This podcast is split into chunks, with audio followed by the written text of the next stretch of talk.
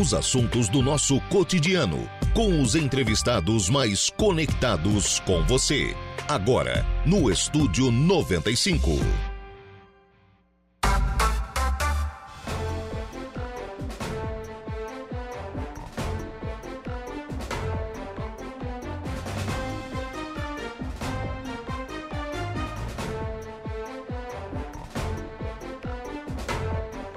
10 horas e 8 minutos. Excelente manhã, você ouvinte da Rádio Araranguá 95.5 FM.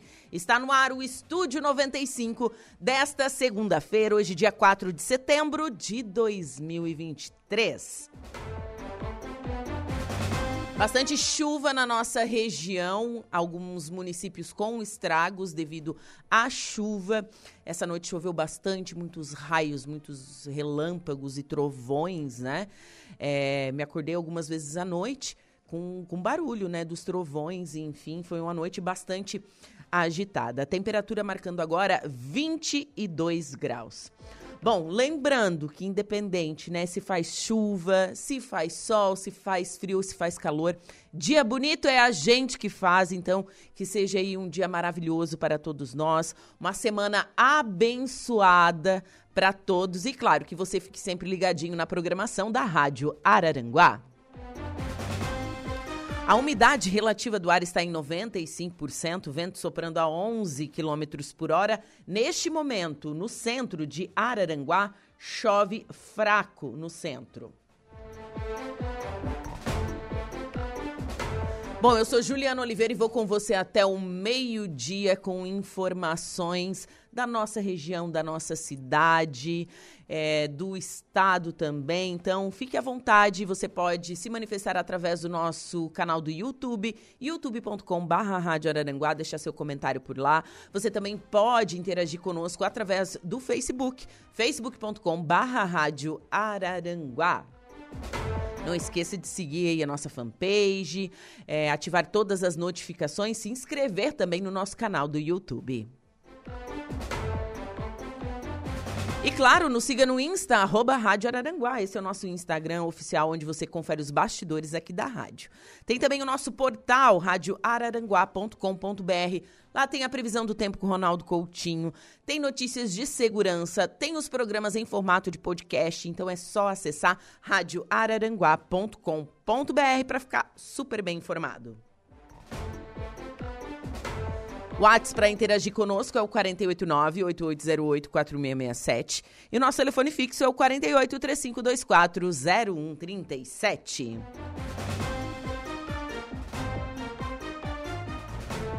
E vamos com a nossa primeira pauta desta manhã. Recebo no estúdio a secretária de Educação do município de Balneário Arroio do Silva, a Daiane Leonardelli. Dai, bom dia. Bom dia, Ju. Bom dia a todos os ouvintes da Rádio Araranguá. Nos preparativos, então, para o desfile de 7 de setembro. Isso, já estamos numa correria, né? Que seja uma semana bem abençoada, que um, com um desfile bem lindo, que o tempo colabore, né? A previsão de tempo é tempo bom para quinta-feira. Então, a gente está organizando um belíssimo desfile lá na nossa cidade. E eu acho bacana porque o desfile de vocês é à tarde.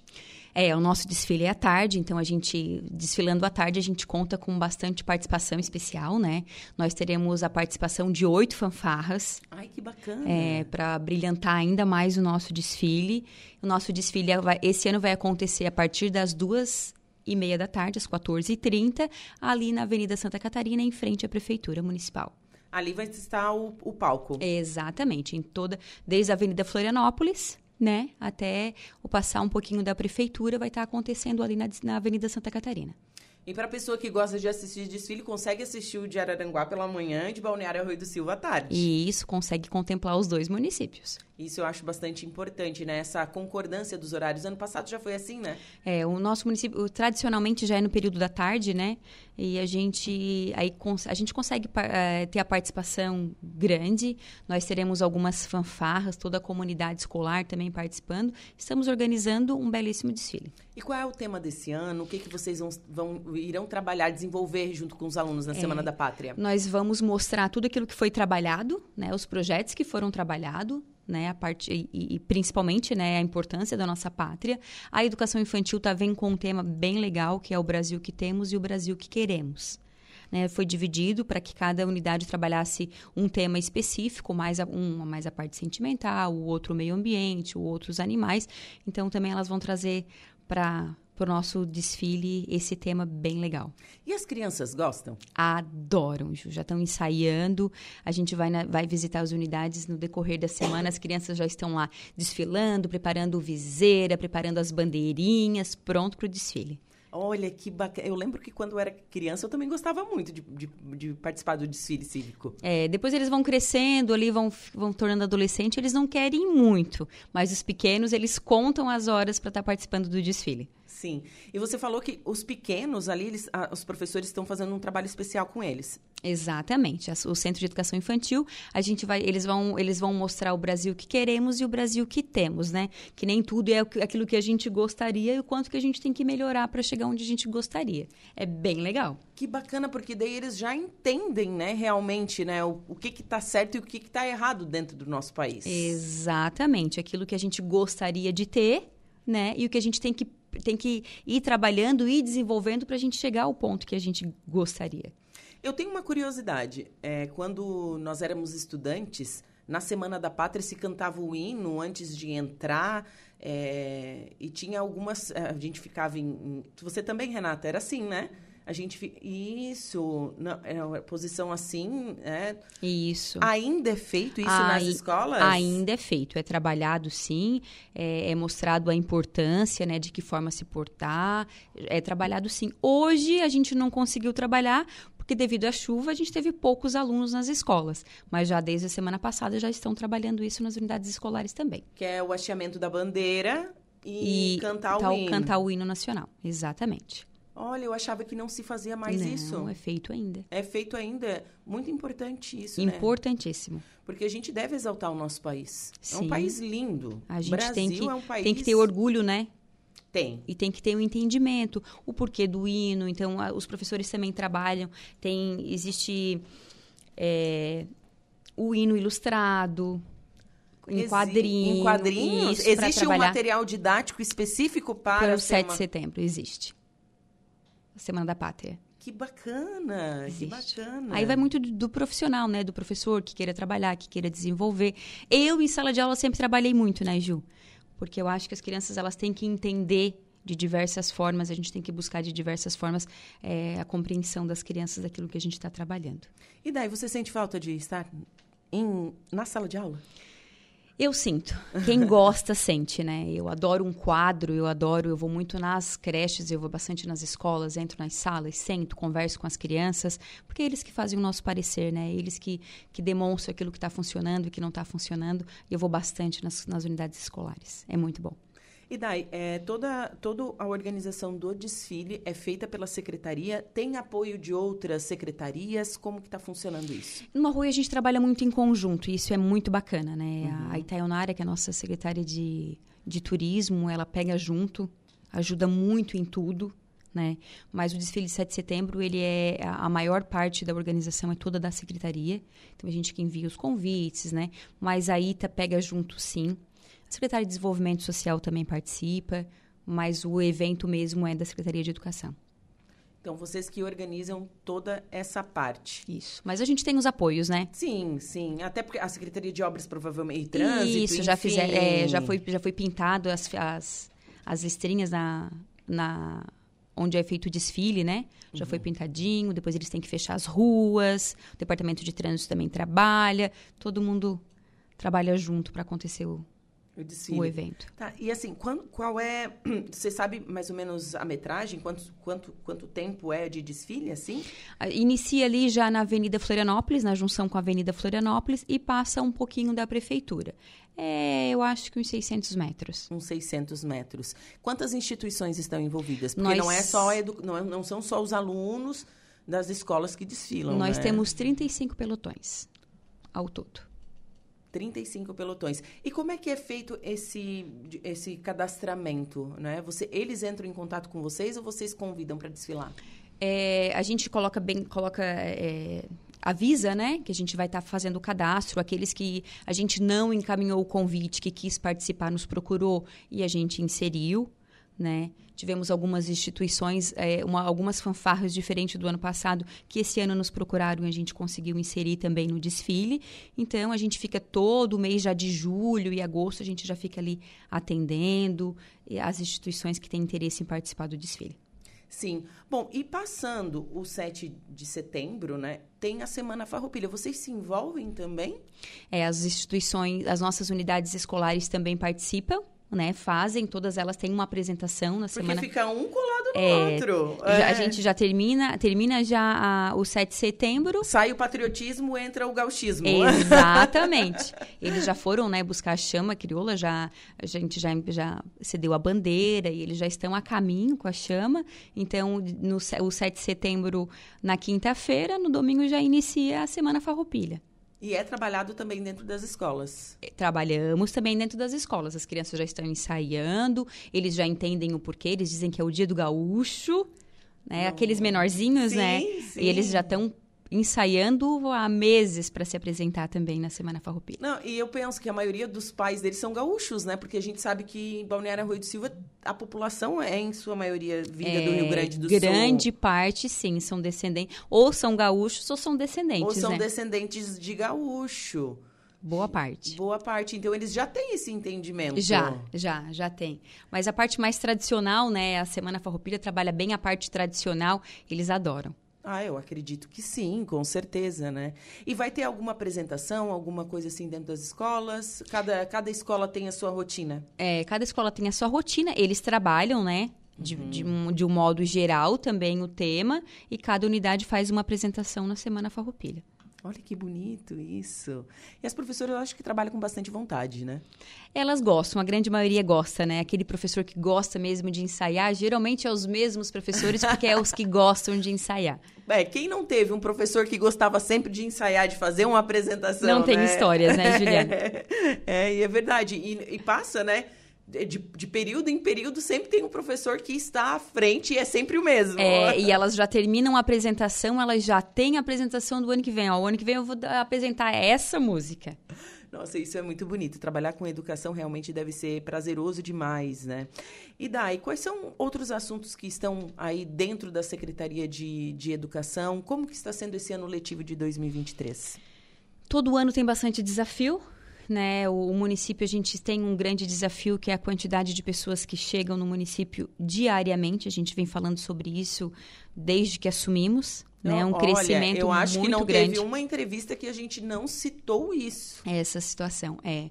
E nós estamos é, trabalhando produzindo o nosso próprio currículo. Acredito que o ano que vem a gente já vai ter um próprio currículo do município. O que seria isso? O currículo é a nossa base, é aquilo que a gente vai trabalhar, aquilo que a gente vai que a gente vai desenvolver no decorrer do ano, né? O objetivo nosso com o aprendizado é tudo que a gente vai desenvolver dentro das unidades é um escolares.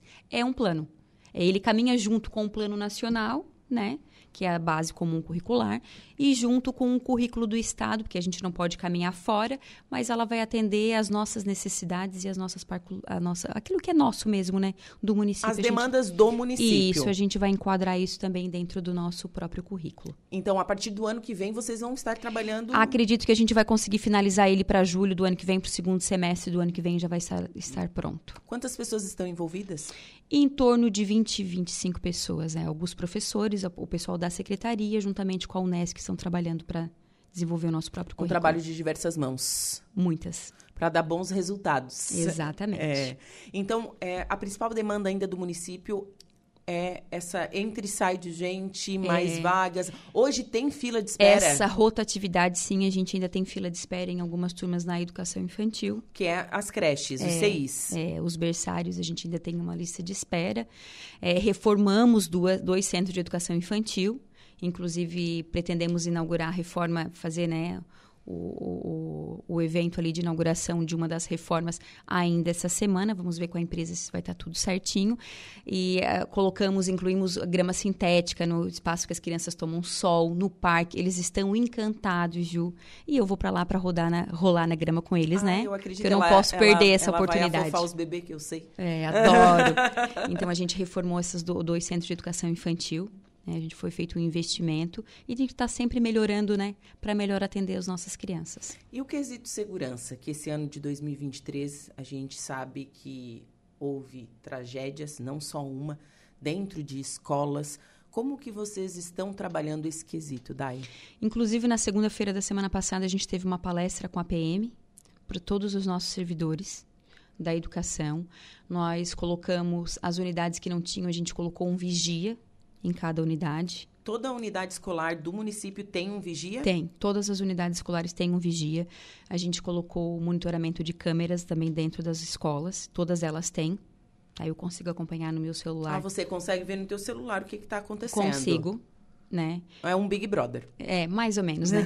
e, mas é pro lado positivo, Sim, né, Ju? com certeza. E a gente fez essa aquisição também. A gente teve, bem lá no, no início, que teve toda aquela situação que aconteceu aqui no, no, no, município do estado. A gente fez uma formação também com os diretores e aquelas pessoas ali na frente que são responsáveis pela entrada e saída das crianças. A gente fez uma formação.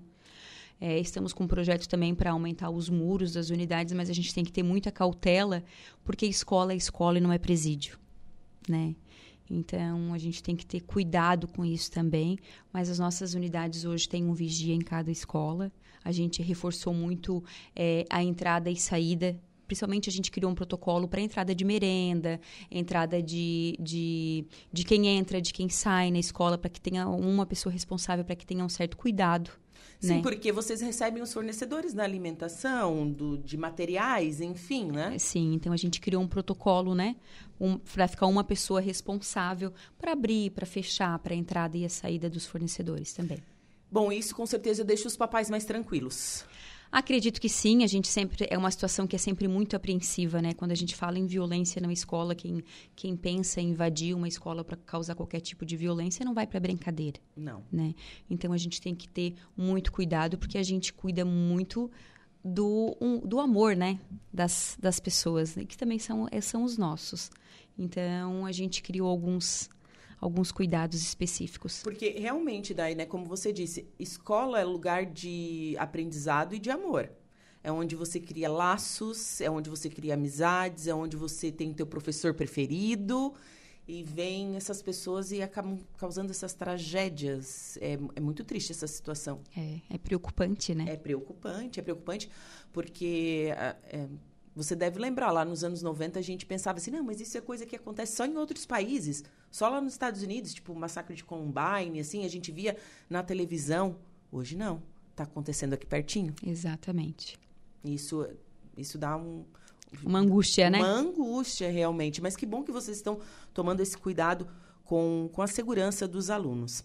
E na última semana vocês tiveram palestra Tivemos. Na quinta, a semana passada foi a semana da palestra. Na segunda-feira a gente teve uma palestra com a PM, que foi bem boa, bem proveitosa, eles sobre. In, eles ensinam, né, o, os atos que tem que se fazer quando. Quando alguém invade a escola, Exatamente. né? Exatamente. algumas situações para observar. Foi uma, foi uma palestra bem proveitosa também, né? Foi, aconteceu na segunda-feira. E na quinta-feira a gente teve uma palestra com o Marcos Petri e a sua mãe que foi fantástica. Que era aberta ao público ou só para professores? Nós demos prioridade para os funcionários, para os uhum. pais das crianças, mas a gente não limitou. Quem quis participar foi, foi muito bem recebido. É, eu participei de uma palestra do Marcos Petri e da mãe dele e na Praia Grande o ano passado e desde então eu disse eu tenho que compartilhar tudo isso com os meus funcionários. Ele é autista. Ele é autista, Uhum. Né? Então ele fala muito do autismo pelos olhos de um autista. Sim. E, e tem um depoimento da mãe também que, que foi fundamental para o desenvolvimento dele e é acolhedor para os pais também. Foi uma foi fantástico, Ju. Foi uma palestra assim que eu digo que quem participa de uma palestra, que tem a oportunidade, né, de participar de uma palestra do Marcos Petri, ela muda como pessoa, como profissional. Então, ela foi muito bacana. É porque é muito fácil um especialista em autismo vir falar sobre. Mas quando uma pessoa com autismo fala, ela, ela sente na pele. É, é, a vivência dele, né? Ele, ele relata tudo aquilo que ele passou e de que forma que ele se sente. Né, para que a gente possa ter. São dicas eh, simples, mas que mudam muito a maneira da gente de olhar e lidar com o outro. Foi muito fantástico. Com certeza a pessoa sai mais acolhedora dessa palestra. Ou mais empatia. Eu acredito que sim, porque a palavra é empatia, né? A palavra é empatia e a gente sai realmente modificado. Uhum. Porque a gente muda a maneira de falar. São umas coisas pequenas que a gente não presta atenção. Porque a gente pensa pelo nosso, pela nossa forma de pensar, né? Então, ela é transformadora, uma palestra dele. Uhum. Fantástico. Bom, a gente já está em setembro. É, daqui a pouco encerra-se o ano, né? Correto? Para 2024, o que, que vocês esperam? Eu sei que vocês aí estão com esse currículo, talvez né, até metade do ano ele já esteja pronto, né, para o ano de 2024. O que, que vocês esperam? O que, que vocês como secretaria, né, como você como secretária espera do ano de 2024? Todo ano é um aprendizado diferente, né, Ju? A gente já está fechando o nosso calendário para 2024, né? A gente vai fazer um calendário semelhante assim em, em AMESC mesmo.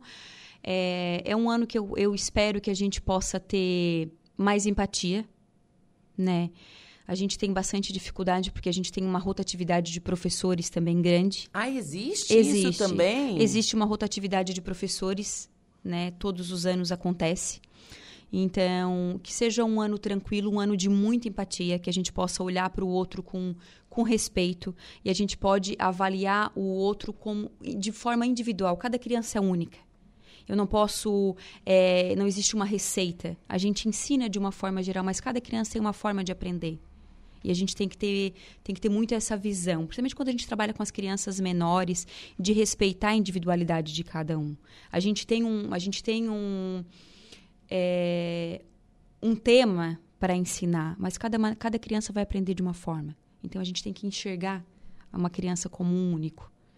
É, então a gente vai trabalhar, o ano que vem eu pretendo trabalhar é, as formações mais para esse lado né, para que seja desenvolvido formas lúdicas, com, com oficinas mesmo para trabalhar.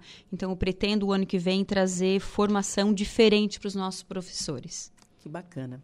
Olha que, tanta, que tantos assuntos a gente conversou hoje Sempre, pela manhã. Né? Educação tem muito assunto, né, Ju? É verdade. Eu acho que falamos tudo, Dai. Acredito eu que sim. Então, fica o convite, né? Deixa espaço aí para você fazer o convite para o desfile de 7 de setembro no município de Balneário ah, E eu convido a todos a participar do nosso belíssimo desfile de 7 de setembro, que vai acontecer na quinta-feira, a partir das 14h30, na Avenida Santa Catarina desde a Avenida Florianópolis, junção né, com a Avenida Santa Catarina, até a frente da prefeitura. Eu conto com a participação de vocês para estar tá assistindo o nosso desfile. Sete fanfarras.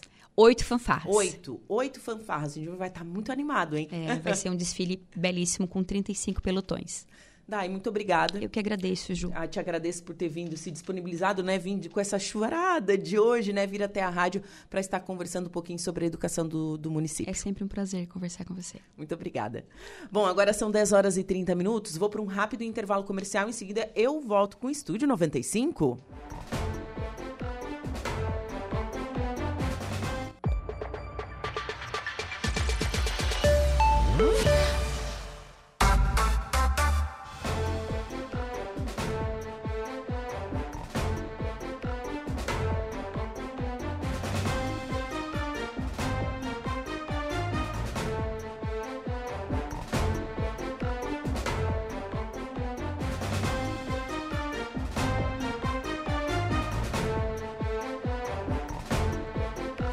Agora são 10 horas e 41 minutinhos, temperatura marcando neste momento 23 graus, umidade relativa do ar em 91%.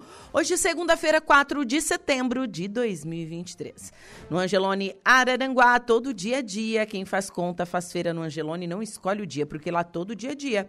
Quem economiza para valer, passa no açougue do Angelone sem escolher o dia, porque na feira, no açougue, em todos os corredores, você encontra o melhor preço na gôndola e as ofertas mais imbatíveis da região. Baixe o aplicativo e abasteça. Vamos às ofertas. Ovo branco Maturati Gourmet, grande com 10 unidades, R$ 6,99. Alcatra com maminha montana Friboi, peça R$ 29,90 o quilo. Pedaço bife, R$ 32,90 o quilo. Sobrecoxa de frango macedo, pacote 1 quilo, R$ 9,89. Essas são as ofertas do Angelone.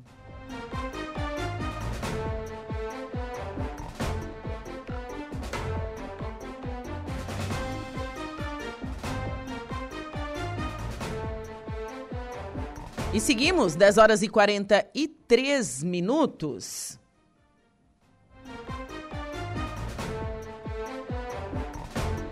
E a Defesa Civil de Praia Grande, ela está monitorando a situação das chuvas, né?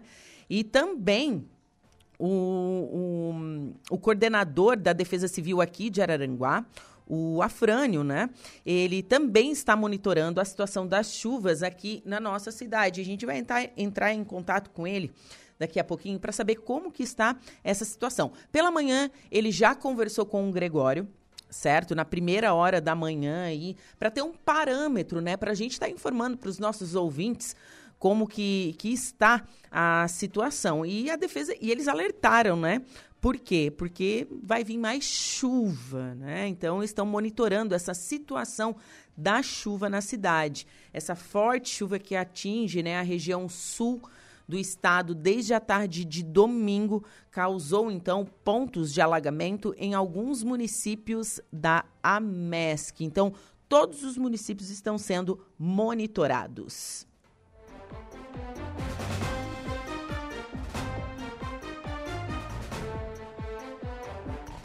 E agora vamos conversar com o coordenador da Defesa Civil de Araranguá, o Afrânio Roncone. Afrânio, bom dia. Bom dia, bom dia a todos. Então, Afrânio, Afrânio acompanhando desde ontem essa situação dessas fortes chuvas na região? Exato, a gente está de em alerta né, nesse final de semana e, e, acompanhando e monitorando, principalmente nessa madrugada, onde o, o volume de chuva foi bem maior, né? Ah, por enquanto, a nossa cidade ainda, alguns pontos de alagamento, os pontos mais que a gente já, já conhece, mas ainda sob controle, é, sob controle. Certo. Então, esse quesito é só, nesse momento, é só a vocês estão monitorando.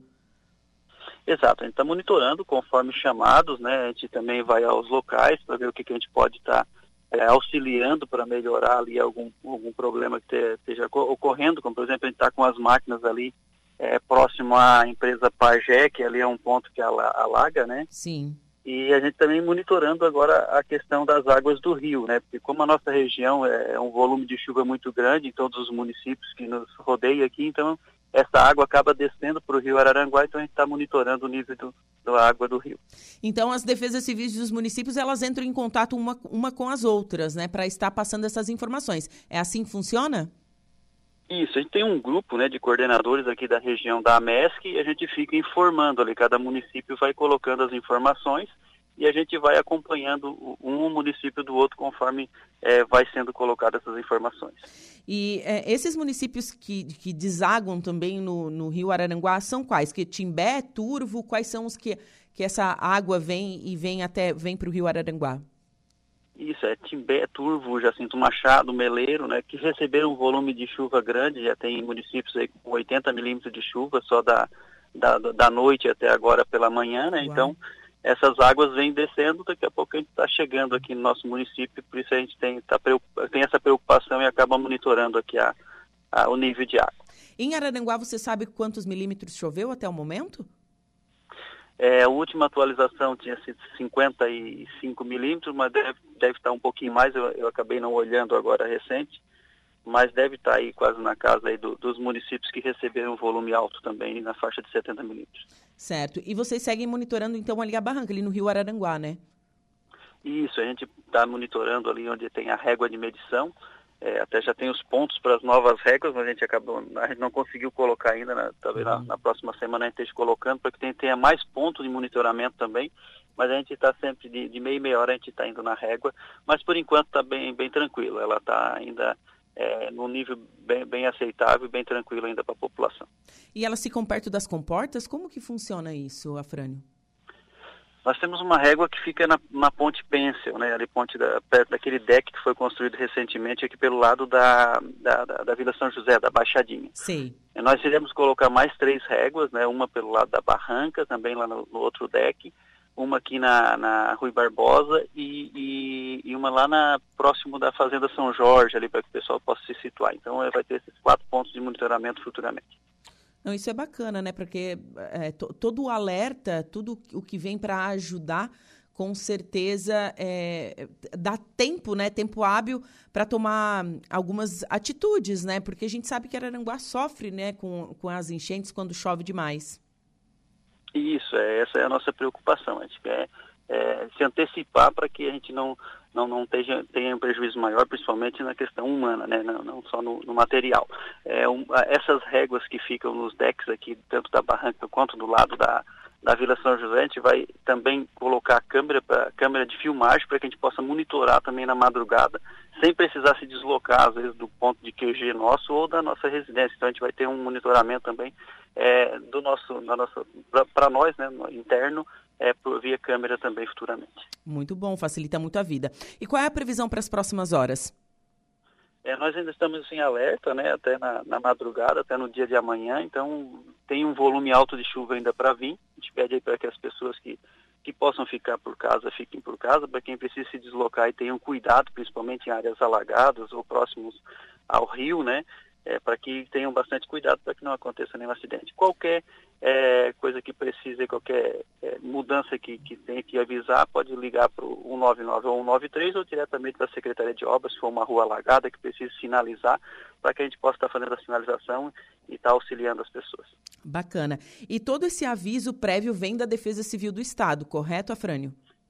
Isso, a gente tem o canal de monitoramento, né, é, que, que, a gente pode acessar direto, ele atualiza de, de, de hora em hora, agora com a decorrência de maiores fatores de meia e meia hora, é, e também o nosso coordenador regional fica nos informando, aqui nós temos um coordenador regional da Defesa Civil do Estado, que fica nos informando também é, conforme as mudanças ali dos eventos. Tá certo. Afrânio, muito obrigada pela sua participação. Bom trabalho para você, excelente semana. E nós vamos conversando, né? Qualquer outra informação, a gente entra em contato com você ou você entra em contato com a rádio para estar passando para os nossos ouvintes. Certo, eu que agradeço, né? Que tenha uma, uma ótima semana a todos também. E a gente está aí à disposição. Tá certo, muito obrigada. Bom, agora são 10 horas e 50 minutinhos. Daqui a pouco a gente vai entrar em contato também com a Defesa Civil de Praia Grande, que eles estão monitorando também o nível do rio. A gente sabe que Praia, Praia Grande sofre também bastante quando tem essas é, chuvas intensas. Vamos aos recados que estão na nossa live do facebook.com barra rádio Araranguá. O Rudinei Pedroso, Juliana, aqui na rua Thomas Silvestre Ferreira, na Diviné, está toda lagada. Pede para as autoridades dar uma olhada e uma solução para este problema que prejudica tantos moradores. O Rudinei, recado dado, viu?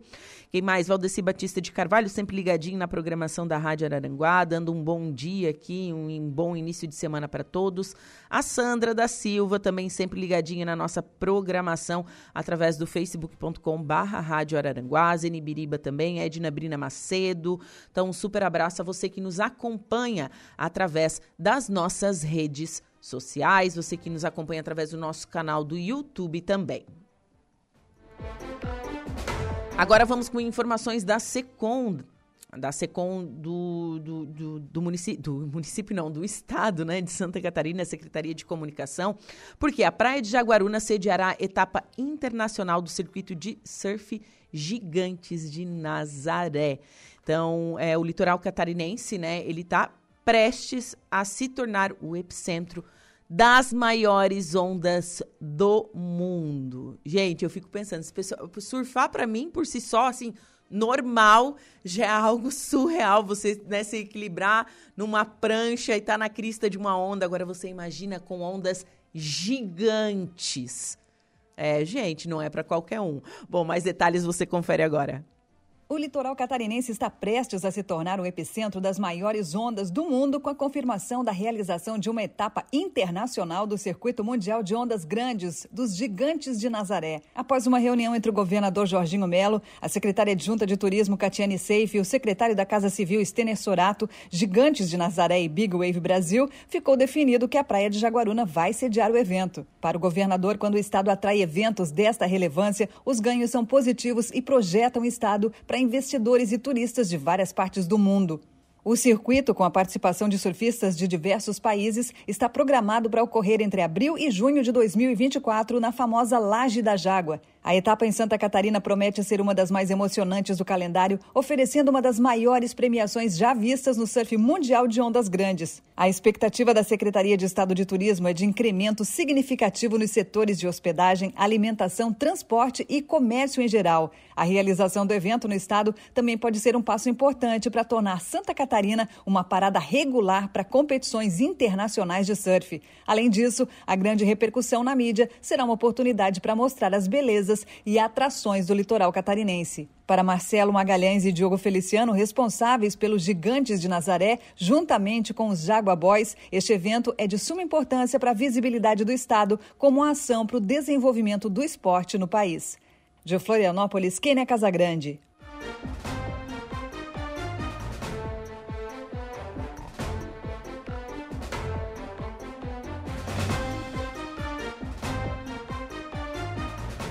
Agora são 10 horas e 54 minutos, temperatura marcando neste momento 23 graus.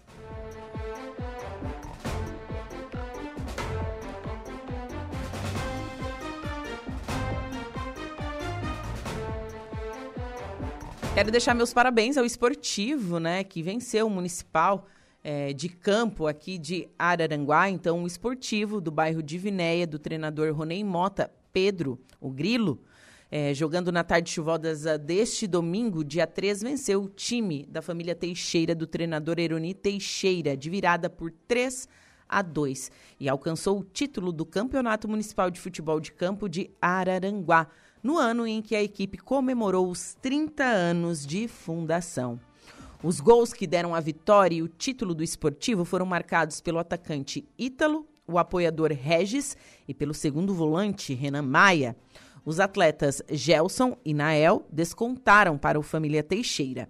O esportivo perdia por 1 a 0, empatou e virou para 3 a 1, permitindo uma pequena reação do adversário que marcou o segundo gol através do zagueiro Nael aos 45 minutos do segundo tempo.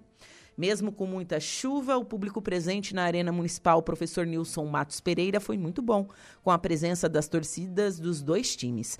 A torcida do esportivo foi em maior número e incentivou sua equipe do começo ao fim do jogo prestigiar então a grande final, o vice-prefeito Cristiano Costa, o Tano, o secretário de Planejamento Emerson Almeida, o diretor de esportes Aurélio Espíndola e o atacante araranguaense Aloísio, Aloísio do América Mineiro, que realizaram a entrega da premiação.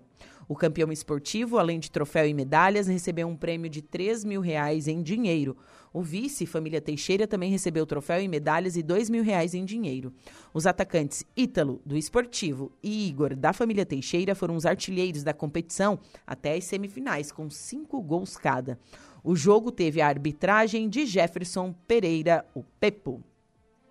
Matéria completa no nosso portal radioararanguá.com br Lembrando que né, todas as emoções do municipal foram transmitidas pela Rádio Araranguá, Jairo Silva e companhia. Jairo Silva e companhia, então, estiveram presentes nos jogos, né? Fizeram é, um lindo trabalho. O Deja, o Mazinho, é, o pessoal do plantão de estúdio também estiveram presentes estiveram presentes e transmitiram todas as emoções do Municipal de Campo de Araranguá.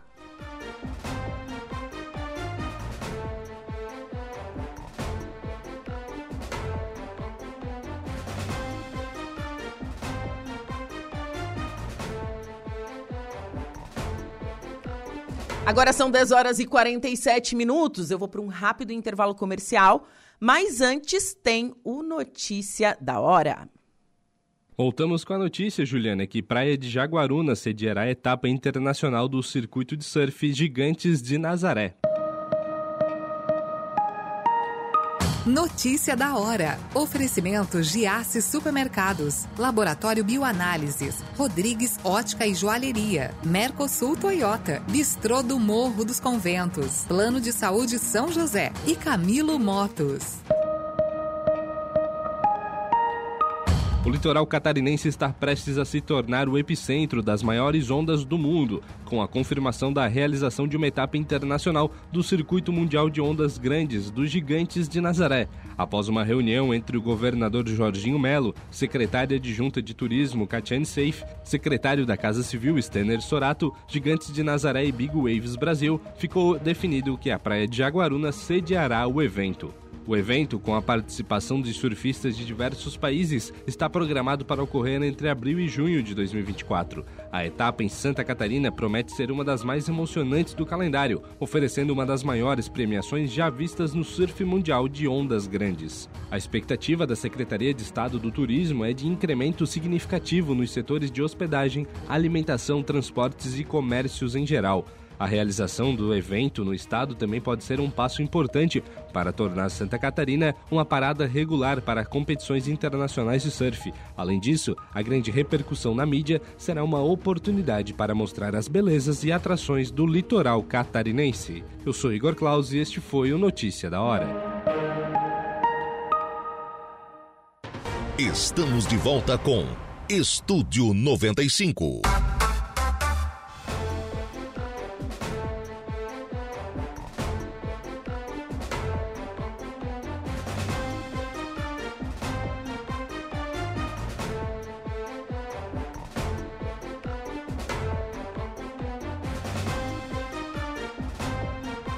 Agora são 11 horas e 12 minutos, temperatura marcando 23 graus.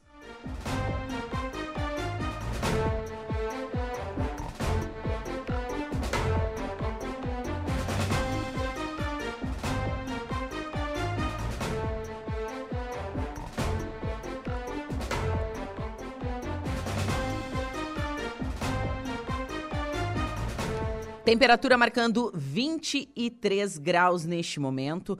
Então, eu recebi uma informação que, que é, estourou um rio lá na Vila Rosa, em Praia Grande, que está invadindo então uma propriedade e estou tentando entrar em contato com o pessoal de Praia Grande para passar mais detalhes sobre isso, né, sobre a situação das chuvas no município.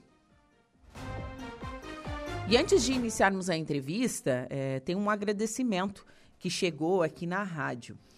Agradecemos imensamente pelo atendimento prestado na unidade de saúde na UPA de Araranguá, a pessoa de Matilde da Rosa Costa, pelos esforços imensuráveis a ela, agradecendo a todos os amigos, familiares, familiares pelo carinho em seu cerimonial de sua despedida pela sua partida. Nosso muitíssimo obrigado seu esposo Elzo Nunes Costa, seus filhos Marilene, Jusilene, Fátima, Arilton, Pezinho, a Margarete e o Fabiano, né? Recebemos então esse agradecimento, né, desta família que agradece o atendimento prestado na UPA, Unidade de Saúde aqui na UPA, né, no pronto atendimento é, de Araranguá, onde a senhora Matilde da Rosa Costa, né, foi atendida mas infelizmente partiu, fica aí nossos sentimentos, né? Mas o, o esposo e os filhos, então, é, vieram é, agradecer né, as pessoas pelo carinho e o pessoal da UPA pelo atendimento.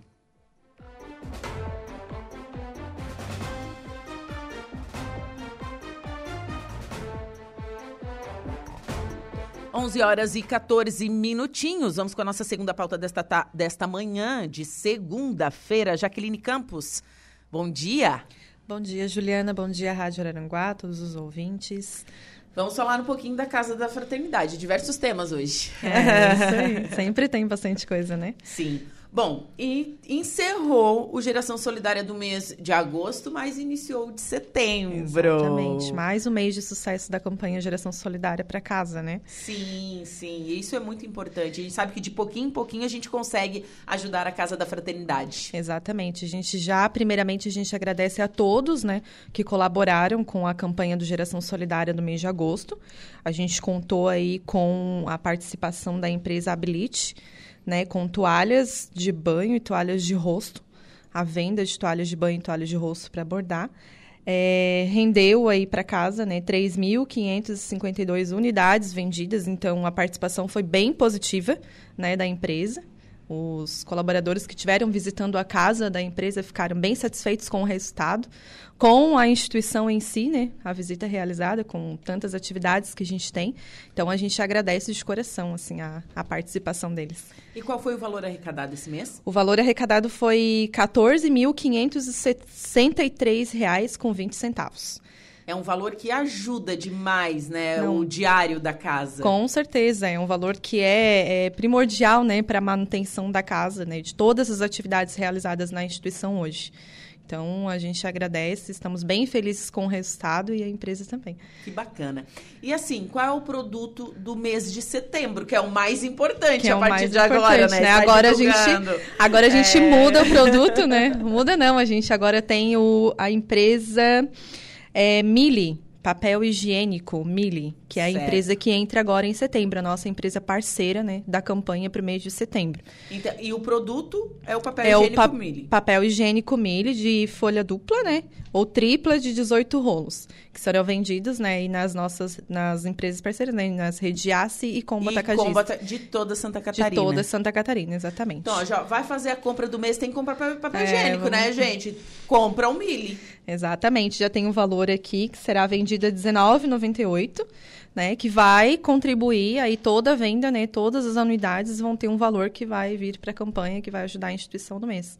É, a gente sempre é bom a gente reforçar que esse valor é, que vem é para as contas diárias da casa, né? Isso, exatamente. É para a manutenção de todas as atividades que a gente realiza na casa durante a semana, durante o mês, durante o dia, enfim é esse valor a gente, a gente reverte tudo nessa, nessa manutenção, né?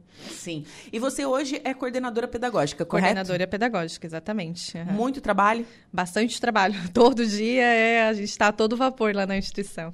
Quantas crianças, quantos adolescentes, enfim, vocês estão atendendo? A hoje? gente está atendendo na média de 326 alunos hoje na Casa da Fraternidade. Com em que frequentam diversas oficinas. Diversas oficinas, de segunda a sexta-feira, né? Tem os que vão duas vezes por semana, tem os que vão três vezes por semana e assim vai. Então, totalizando 326 alunos hoje atendidos.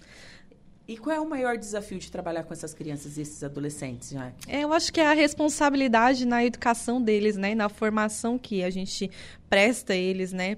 Para formar eles cidadãos bons para a sociedade. Eu acho que é o maior desafio que a gente tem, assim, né? Do que, do que passar para eles, né? Da forma de aprendizagem, porque a gente não tenta passar aquela educação formal que eles têm na escola. A gente trabalha mais voltado ao amor mesmo, né? Ao afeto, a, a, a, um simples bom dia diferenciado, a um acolhimento diferenciado para as crianças. Então, é o maior desafio que a gente tem. Até no último sábado, a gente passou por uma capacitação, um treinamento exatamente sobre isso, sabe? Sobre um olhar diferente para a criança, né? Porque a gente vê as dificuldades enfrentadas hoje na educação, né? Nas famílias, então a gente tenta ver esse lado, né, da criança. Sim. Você foi uma aluna da Casa da fui Fraternidade? Fui aluna da Casa da Fraternidade. É, é. Eu lembro que eu fui, eu fui numa apresentação e eu acho que você falou sobre isso. Uhum. Que você foi aluna da Casa da Fraternidade. Com Sim. quantos anos você entrou na Casa eu da Fraternidade? Eu entrei na Casa da Fraternidade com seis anos de idade. Uhum. Com seis anos. A minha... Cresci dentro da casa, né? Sou, hoje me considero, assim, um fruto da Casa da Fraternidade. Sou um fruto da Casa da Fraternidade. Né? Além de outros colegas meus, amigos, enfim, que também foram, né? Que hoje são professores, não são pessoas assim que acompanham a casa, que são frutos também, que eram, que estavam lá junto comigo naquela época, né? E hoje são meus colegas assim de trabalho. Que história bonita, não? É. Aí hoje a gente sente assim o que, que eu vejo, né? Eu tento repassar para eles aquilo que eu tive na casa na época, né? Então é isso que eu o olhar é diferente, né? Quero repassar para eles todo aquele aquele acolhimento que eu tive na é, época. É, sim, é aquele exemplo assim, poxa, deu certo. Sim. Deu certo para mim, pode dar certo para outros também. É. né? E aí a gente sabe que a educação é o caminho. Exatamente. Exatamente. E é preciso oportunizar para essas crianças, né, uhum. que elas tenham um futuro melhor. É. Tá pautando isso sempre, né? A gente trabalha muito isso diariamente com eles, né? Que é os valores humanos para a vida. Então, é, é possível, é só acreditar que é possível que dá certo. Então a gente precisa colocar isso neles, né? Repassar isso para eles que dá certo, é possível. E quantas oficinas hoje a Casa da Fraternidade tem? Olha, eu não vou saber te dizer agora números exatos, mas a gente está com 14 projetos em andamentos e N oficinas em andamento. Então a gente Sim. tem capoeira, percussão, que é uma oficina nova que está entrando. Agora, no mês de setembro, a gente começou oficinas novas, final de agosto, setembro ali. Uhum. Então, sempre tem novidade, né? Na casa. Então, são N oficinas que acontecem, mais de tem 20 oficinas. Tem, e, e, desenvolve diversas aptidões. Tem desde assim, né? Como já tem a capoeira, mas tem a literatura. Isso. Tem a música. Tem a música. É, tem a dança, tem o balé clássico, tem. Nossa, é muita coisa, muita variedade. A gente fala, né, que o nosso objetivo é formar artistas, né? É, formar artistas, porque ali desenvolvem talentos. Até essa semana passada eu escutei de uma aluna. Eu acho que aqui já que é uma escola de desenvolver os nossos talentos. Estou aqui para desenvolver os nossos talentos. Assim, é exatamente isso. A gente quer desenvolver os talentos de vocês. Né? Sim. E tem um, um, programa que eu acho muito bacana que é do, do primeiro emprego. Uhum que auxilia assim esses adolescentes que vão começar agora a entrar para o mercado de trabalho, a ter uma postura, a construir um currículo. E eu sempre comento é, como eu gostaria de ter tido isso quando eu era adolescente. A gente fala para isso, para eles sempre isso. Que bom se a gente tivesse essa oportunidade que eles estão tendo, né? O projeto ele tá firme, né? Durante o ano, ele vai até novembro uhum. e a gente está aí com, com as aulas, né? É inglês que eles têm, é, é informática, é os módulos empresariais, tudo uma formação voltada ao mercado de trabalho, porque tá difícil lá fora né? Sim. Tá difícil a contratação lá fora, então a gente tenta, estamos tentando, né, formar eles o melhor possível para que lá fora eles consigam desenvolver bem, né? Consigam crescer profissionalmente na carreira deles. Com certeza. E Jaque, sobre a creche Meimei. Então, a creche Meimei é o. Estamos aí na expectativa, já organizando a inauguração da tão sonhada creche Meimei, né? É Sim, a... essa creche Meimei, ela remonta ao início da Casa da Fraternidade, Exato, correto? Isso mesmo, exatamente. Foi o início da casa, né, da Fraternidade. A gente tem pais de alunos que foram alunos da creche, uhum. alunos nossos hoje, né, que foram alunos da creche Meimei. Tem gente que ainda fala, ah, eu vou pra creche, porque ficou, Sim. né, essa, essa nomenclatura. Então, a inauguração da creche, a gente fez aí várias campanhas, né, para a gente poder fazer a montagem da creche, reestruturar. É assim, a... vocês adquiriram uma casa. Isso. Ao lado da instituição da onde a gente possui. Uhum. Vocês fizeram toda uma reforma desta casa. Isso, Foi isso? Pode isso explicar mesmo. pra gente? Isso, a gente fez toda a reforma da casa, a gente fez algumas arrecadações, estamos fazendo ainda né, através de doações de, de empresas, de pessoas físicas, para estar tá montando a estrutura da creche, interna e externa.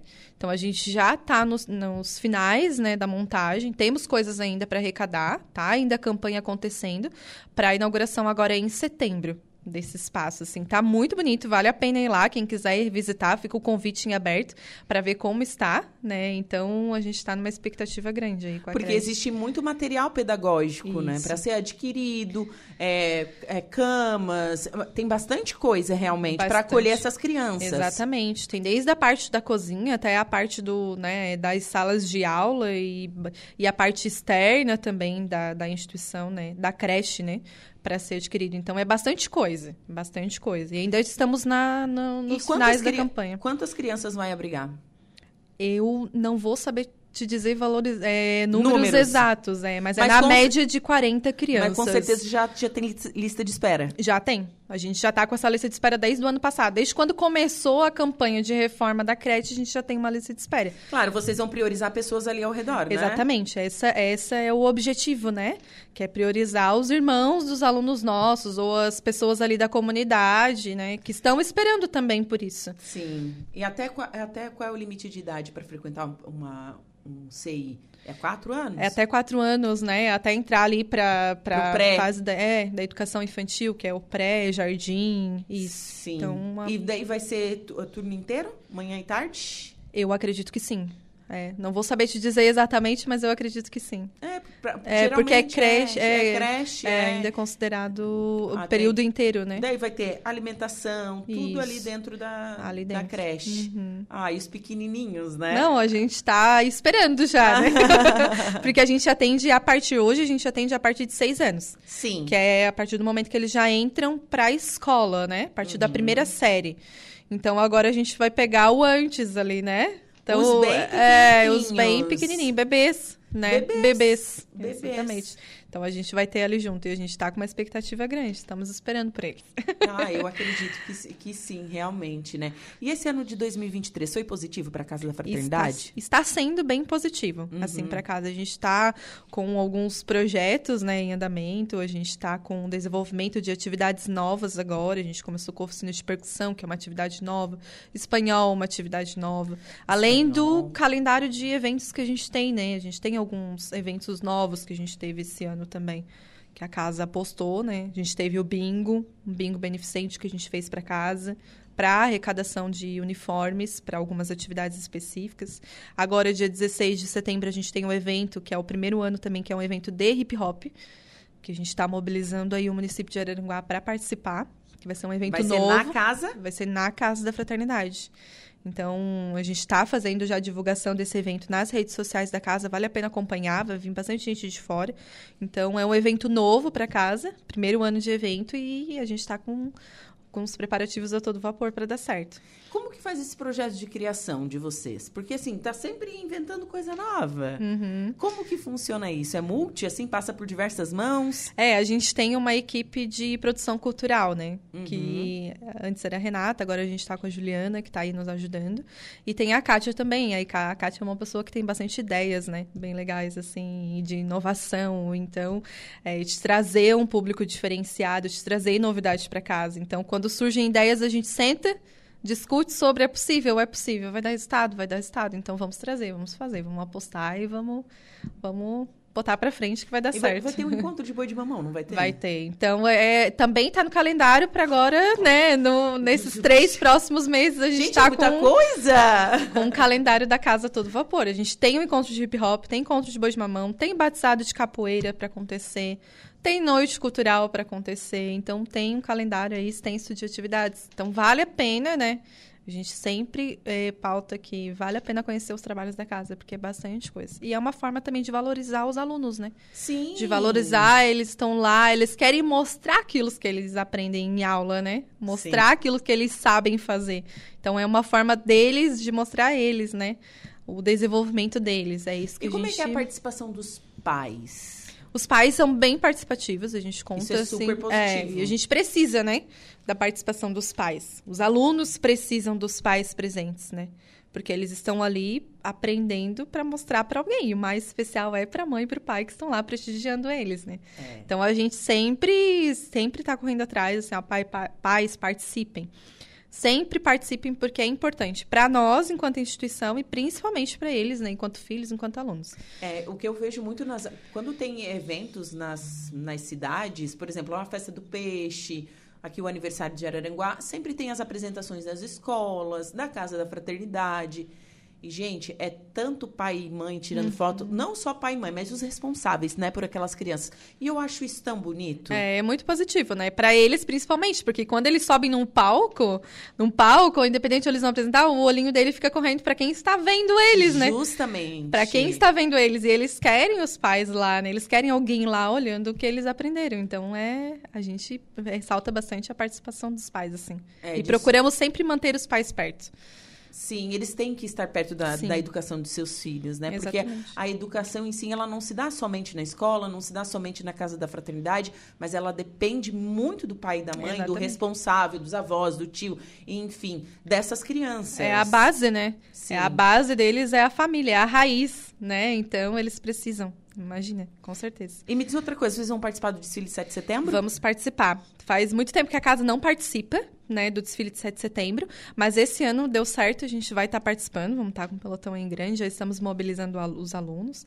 Vamos fazer por oficina, então vai ter bastante coisa bem legal, as meninas do balé ah, com seu ser, uniforme. Vai ser por oficina? Isso, por oficina, então a gente já está preparando os alunos para mostrar, né, o que a gente faz lá na casa. Então, já estamos na organização, dia 7 de setembro. A gente está ali desfilando com Estarão os nossos desfilando, então, 7 de setembro, aqui em Araranguá. É, bom, fica o convite, então, para o pessoal presencial, de 7 de setembro, e ver né, o pessoal da Casa da Fraternidade, os demais pelotões também. Mas também a gente tem que falar de geração solidária antes de encerrar a entrevista para o pessoal comprar. Qual é o Isso. produto do mês mesmo? É o papel higiênico Mili. Então a gente pede, né, para que todos que vão no mercado ajudem a campanha, né? Façam uma forcinha, comprem papel higiênico para que isso ajude, vai beneficiar a instituição, né? Na compra está beneficiando, né, crianças, né, da Casa da Fraternidade. Então a gente faz essa força para que estejam todos conosco, né? Todos conosco. Nas redes de ACE e nas redes do Combo Atacadista. De toda Santa Catarina. Isso, exatamente. Isso, Uhum. compra o papel higiênico Mili, que vai estar favorecendo, então, as atividades da Casa da Fraternidade. Já que foi um prazer conversar contigo nesta Prazer manhã. é todo nosso. A Kátia Han agradece, né? Não pôde estar aqui presente hoje, mas ela agradece aos envolvidos prestes na a ser campanha. vovó? Tá prestes a ser vovó. aos envolvidos na campanha, agradece à empresa anterior e agradece também desde já à empresa Mili, né? Sim. Por estar conosco em mais uma campanha. E outra coisa, quem quiser visitar a Casa da Fraternidade. A Casa da Fraternidade funciona de segunda a sexta-feira, das sete e meia da manhã às cinco horas da tarde a gente está lá. As portas estão sempre abertas e a gente sempre espera. As crianças gostam de receber visitas diferentes, então quem quiser ir lá conhecer, as portas estão sempre abertas. Muito obrigada, Eu excelente que agradeço. semana. é. Bom, agora são 11 horas e 31 minutos. Vou para um rápido intervalo. Em seguida, o último bloco do Estúdio 95. Rádio Araranguá. A informação em primeiro lugar. Polícia, oferecimento Vigilância Radar, Pontão das Fábricas, Autoelétrica RF Araranguá, Estruturaço, Loja de Gesso Acartonado, Eco Entulhos, Limpeza Já, Fone 99 608 mil e Castanhetes Supermercados. 11 horas e 42 minutos e vamos com o destaque da polícia com o Jairo Silva. Bom dia, Jairo. Bom dia, Juliana. Olha, de acordo com a Polícia Militar, as prisões ocorreram no início da noite do último sábado, dia 2, viu, Juliana? Por volta de 18h45, a guarnição do Canil Setorial do 19º Batalhão da PM, durante atividades do K9, flagrou dois jovens escondendo entorpecentes em um terreno localizado na rua Antônio Ramos, do bairro Vila São José, aqui em Araranguá. Desse modo, os policiais se dirigiram até um dos pontos onde os suspeitos estavam e encontraram uma pequena quantidade de cocaína. Com apoio da guarnição do tático do 19º Batalhão, foi realizada a abordagem dos suspeitos. Em seguida, o cão Argo foi colocado em ação e encontrou mais substâncias entorpecentes. No local também foi apreendida uma balança de precisão e um saco para embalar drogas. Diante dos fatos, foi dada voz de prisão aos suspeitos do crime. Os envolvidos e o material apreendido foram encaminhados à central de polícia para os devidos procedimentos. Conforme a Polícia Militar, a dupla possui passagens pelo mesmo crime em prisão efetuada na Rua Guanabara, que liga os bairros Coloninha e Vila São José há poucos dias. Os entrevistados mais conectados. Estúdio 95.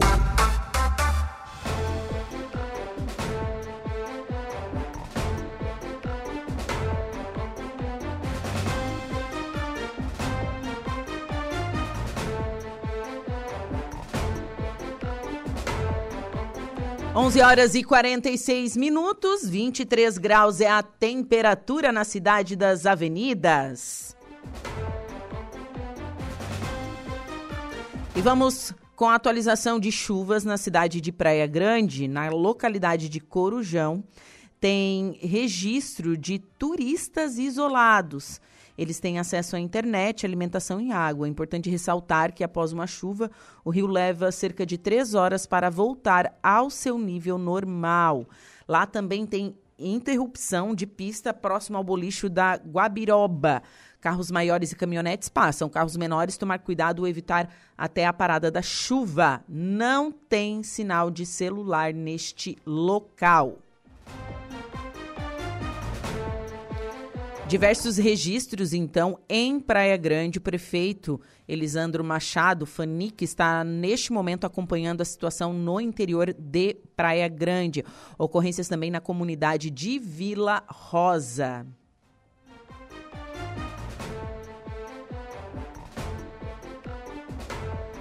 Então, essas são as informações da Defesa Civil de Praia Grande, que está monitorando a situação das chuvas. É, logo ah, antes, né, no início do programa, nós conversamos com o Afrânio que é responsável pela Defesa Civil do município de Araranguá e passou as informações né, sobre o nosso município. Também está sendo monitorado. Neste momento, em Araranguá, chove forte aqui no centro. E na Rádio Araranguá a gente vai acompanhando toda essa situação dessas fortes chuvas que atingem a região sul de Santa Catarina. Quero mandar um bom dia para o Luciano de Oliveira da Silva, Edna Brina Macedo também. Bom dia, Juliana. Bom trabalho, que Deus nos proteja. Defesa Civil de Araranguá nas melhores mãos. Abraço a você e também ao Afrânio. Adela Borges também está mandando um bom dia através das nossas redes sociais, facebook.com.br Rádio Araranguá e também através do nosso canal do YouTube, youtube.com.br Rádio Araranguá.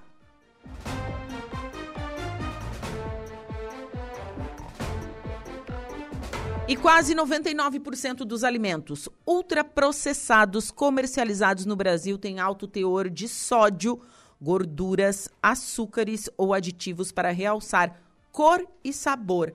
Aponta um estúdio da Universidade do Estado do Rio de Janeiro, a UERJ. Em parceria com o Núcleo de Pesquisas Epidemiológicas em Nutrição e Saúde da Universidade de São Paulo, a USP. Esses ingredientes estão presentes na quase totalidade de Vejam só: biscoitos, margarinas, bolos e tortas, achocolatados, bebidas lácteas e sorvetes, além de frios e embutidos e bebidas gaseificadas, como os refrigerantes. Também são encontrados em refeições prontas, como pizzas, lasanhas, pastelaria e outras bebidas açucaradas. A pesquisa avaliou quase 10 mil alimentos e bebidas das principais redes de supermercados de São Paulo e Salvador. A professora associada do Departamento de Nutrição Aplicada e do Programa de Pós-Graduação em Alimentação, Nutrição e Saúde do Instituto de Nutrição da UERJ, Daniela Canela, uma das autoras do estúdio, alerta para a relação do consumo desses alimentos com o desenvolvimento de doenças crônicas. Eles estão associados a uma série de doenças crônicas e também à obesidade, como diabetes, hipertensão, doenças cardiovasculares, alguns tipos de câncer. Esse estudo de composição dos ultraprocessados reforça esses achados de relação de consumo desses alimentos e doenças crônicas. Por isso, os resultados são que alarmantes, disse a pesquisadora. Daniela defende que, além da indicação obrigatória para alimentos com alto teor de sódio, açúcar e gorduras, seria importante informar o indicativo de aditivos, que são os corantes, aromatizantes, emulsificantes, que alteram a cor, a textu textura e o aroma dos alimentos. Desta forma, os consumidores poderiam identificar com mais facilidade os ultraprocessados e tomar a decisão sobre comprá-los ou não.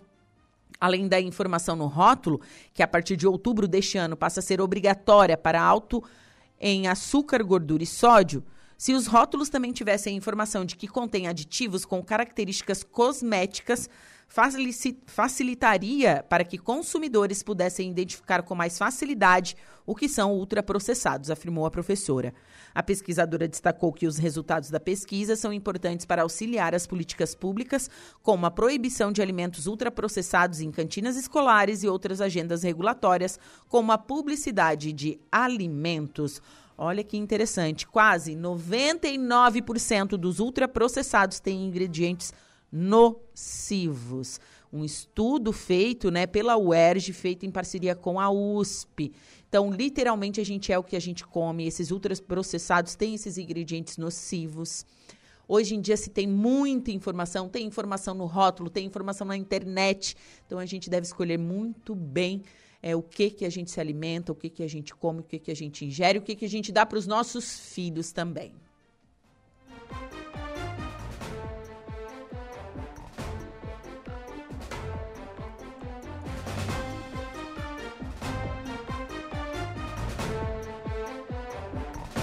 11 horas e 52 minutos. E pela se segunda semana seguida, a previsão do mercado financeiro para o crescimento da economia brasileira este ano subiu, passando de 2,31% para 2,59%.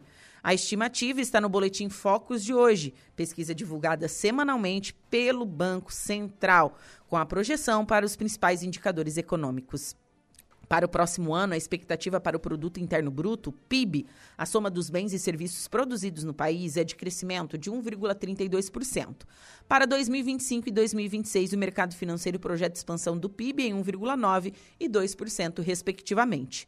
Superando as projeções no segundo trimestre do ano, a economia brasileira cresceu 0,9% na comparação com os primeiros três meses de 2023, de acordo com o IBGE.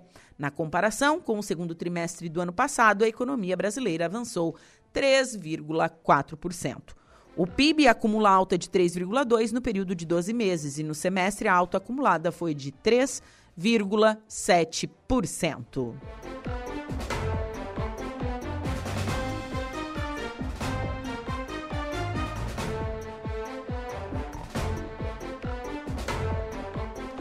11 horas e 53 minutos.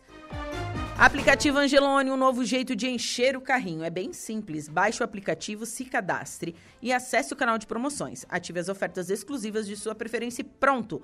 Faça suas compras na loja, identifique-se no caixa e ganhe seus descontos. Toda semana novas ofertas. Aplicativo Angelone. Baixe, ative e economize. Vamos às ofertas de segunda a domingo. Ovo branco Maturati Gourmet grande com 10 unidades, R$ 6,99. Alcatra com maminha montana Friboi, peça R$ 29,90 quilo. Pedaço bife, R$ 32,90 quilo. Sobrecoxa de frango macedo pacote 1 quilo, R$ 9,89.